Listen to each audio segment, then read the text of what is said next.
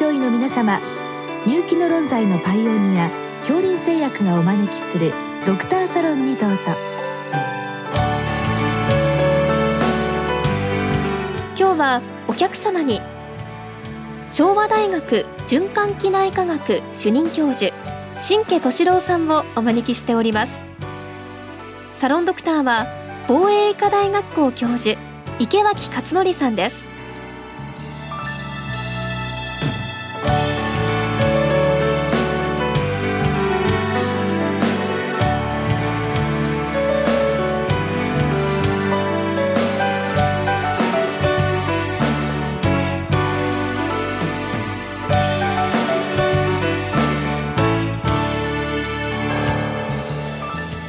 新先生よろしくお願いします。よろしくお願いいたします。今日は DAPT、まあ、抗血小板薬2剤を使うという、まあ、いわゆるあの PCI の後の DAPT あの DAPT なんですけれども、まあ、フォローの方法が違う、まあ、いろんな使い方があってやや、えー、今どうなってるんでしょうかというようなご質問いただきました。確かに、まあ、PCI やったら DAPT というのはもうそうなんだろうと思っってはいますがそもそも先生抗血小板薬2つ使わないといけない理由っていうのは何なんでしょうか？はい。抗血小板薬っていうのがこの冠動脈疾患になくてはならないものになったのはおそらくもう80年代あたりからじゃないかなと思います。あのそもそもあのアスピリンですね。アスピリンがトロンボキ酸阻害によってその抗血小板作用を発揮するということで心筋梗塞の方まあ一番最初は PCI なんかなかった時代ですね。その時代にアスピリンが心筋梗塞の患者さんの予後を改善する。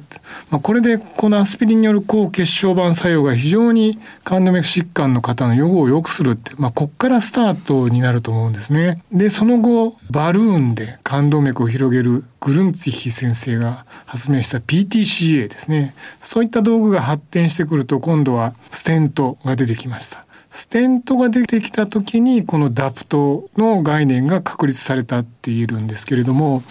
あのその理由はステントっていうのをご存知の方多いと思いますけれども冠動脈の中にメッシュの金属のまあ筒をはめ込むような、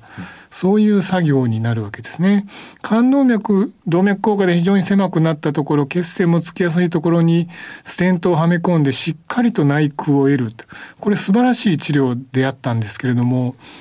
導入された当初っていうのは1990年代前半でございます。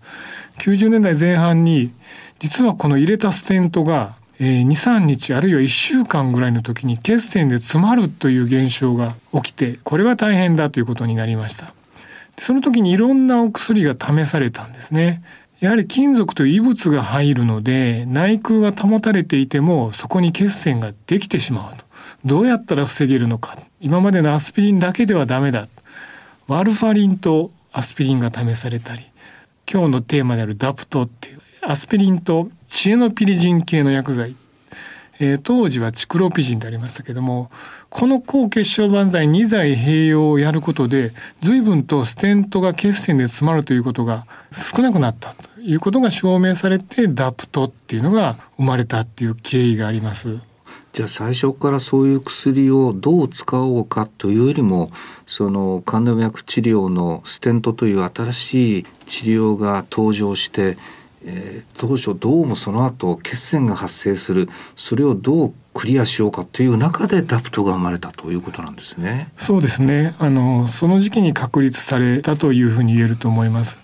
ところがあのその当時のステントは今の薬を塗っている薬剤溶性ステントではなくて、えー、ベアメタルステント金属ステントでありました。で金属ステントっていうのはあの入れた後に新しい膜といいますか平滑筋細胞が造成してきてステントをすぐ覆ってしまうんですね。そうするとあのあまりこう血栓の素地になりにくいということになりますのでダプトは1ヶ月程度でいいんじゃないかというふうにこう固まってきました、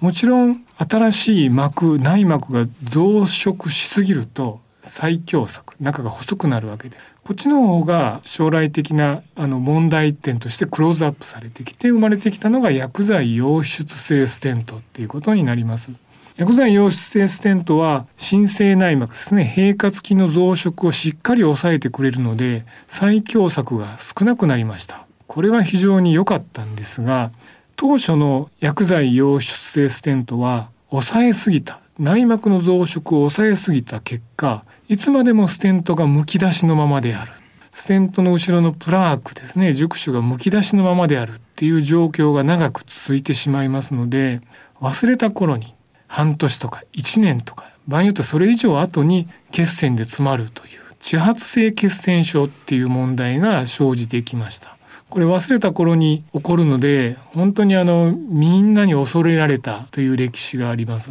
そこでこのダプト抗血小板剤2剤を長く続けておくとそのステントの地発性ステント血栓症を抑えることができるということが分かってきてまあ一時、えー、少なくとも1年以上薬剤陽性ステントを入れた後はダプトを継続しましょうということが、まあ、一般化したという歴史があります。今の先生のお話を聞いてるとそういったステントのベアメタル、薬剤溶出性という、まあ、いわゆるそのステントの向上に合わせる形で、え、また新規のこう問題点が起こってきてそれに対してダフトもこう使い方を変えながら、まあ、進化してきたという印象を受けましたが今の時点で、まあ、最近先生確か去年でしたかこの血小板凝集抑制剤に関しての、まあ、新しいガイドラインのようなものを循環器学会出された時に先生も関わっておられますけれども、はい、えー、こういったものの使い方というのはそういったステントの、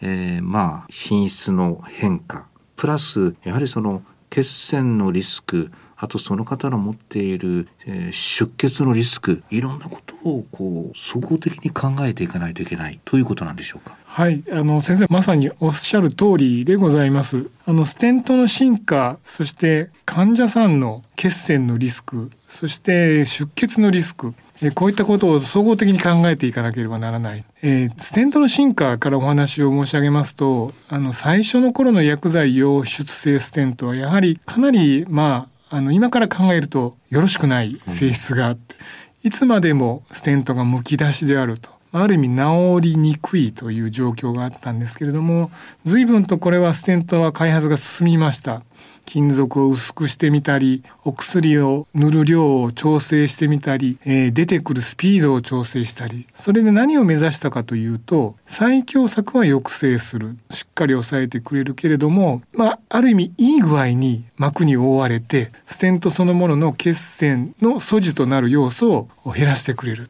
まあ、その開発は本当にあの2000年代前半から2015、6年ぐらいまでずっと続いたというふうに言えると思います。あの現在の薬剤溶出性ステントはかなりいいところに完成形に近いものになっているというふうに言えると思うんですね。そうするとやはりあのダプトの期間をそれほど長くなくてもいいんではないかというふうにこう舵が切られたというのがここ数年のことだというふうに思います。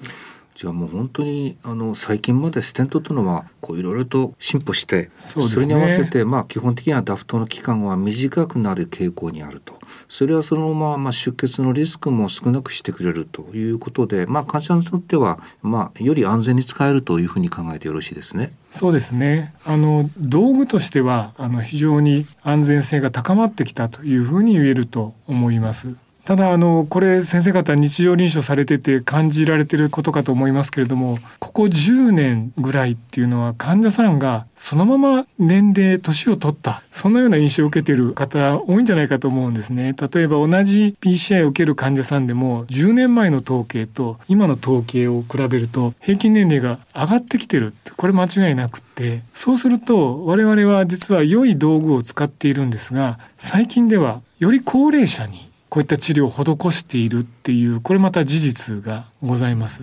こういった点であの今度はステントとかその場所だけではなくて患者さんのリスクを評価しなければならないという方向に我々の考え方をちょっとマインドセットを変える必要が出てきたというふうに言えると思います。あのまあ専門のところであの PCI やってダプトでまあでも状態は落ち着いてるからあとはフォローアップお願いしますということで、まあ、お聞きの先生でもフォローアップしている患者さんおられると思うんですけれども基本的にダプトの状態で、まあ、あの引き受けてささあじゃあいつ頃それをまあやめるのか？これどういうふうに今決まってるんでしょうか？そうですね。あの去年出されましたあのフォーカスアップデートのガイドラインの中でもまずは患者さん高齢化してまいりましたので出血のリスクをしっかり評価しましょうと。それは高齢ですとか心不全の起用がありますとか、えーまあ、フレイルなんかも最近では注目される要素になります。出血のリスクが高い人は、まあ、できるだけ短めにという方向でまずは考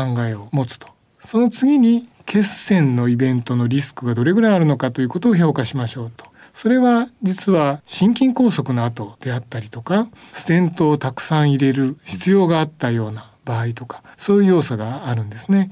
あこの人はちょっと長い方がいいなっていうふうに、まあ、あのステントの治療をしたものは意識をしてご開業の先生方にこの方は半年続けてくださいこの方は3ヶ月で大丈夫でしょうっていうようなお話をさせていただくと思うんです。一方でですねあの先ほど高齢化してきるというお話をしましたが高齢ですとか心不全の起用がある腎機能が悪い。こういったことは実は血栓のリスクと出血のリスクどっちも高いということが分かってきたんですね。ですからこれがもう本当にさじ加減という部分が非常に大きくなってまいりましてあのちょっと強めのでもダプトじゃないつまり高血小麻薬の中でも P2Y 受容体拮抗薬を単剤で投与しよう長期的にはそういうことをして血栓のリスクも出血のリスクもどっちもこう抑えようっていう、まあ、そういう手法を取られることも多くなってきて、まあ、ガイドラインにもそのことが記載されております。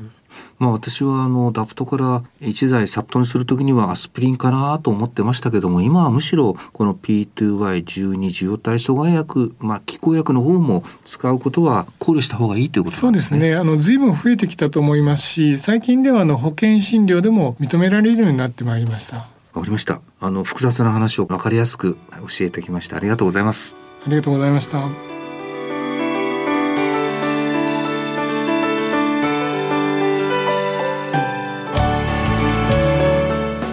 お客様は昭和大学循環器内科学主任教授新家敏郎さん。サロンドクターは防衛医科大学校教授池脇勝則さんでした。それではこれで恐林製薬がお招きしましたドクターサロンを終わります。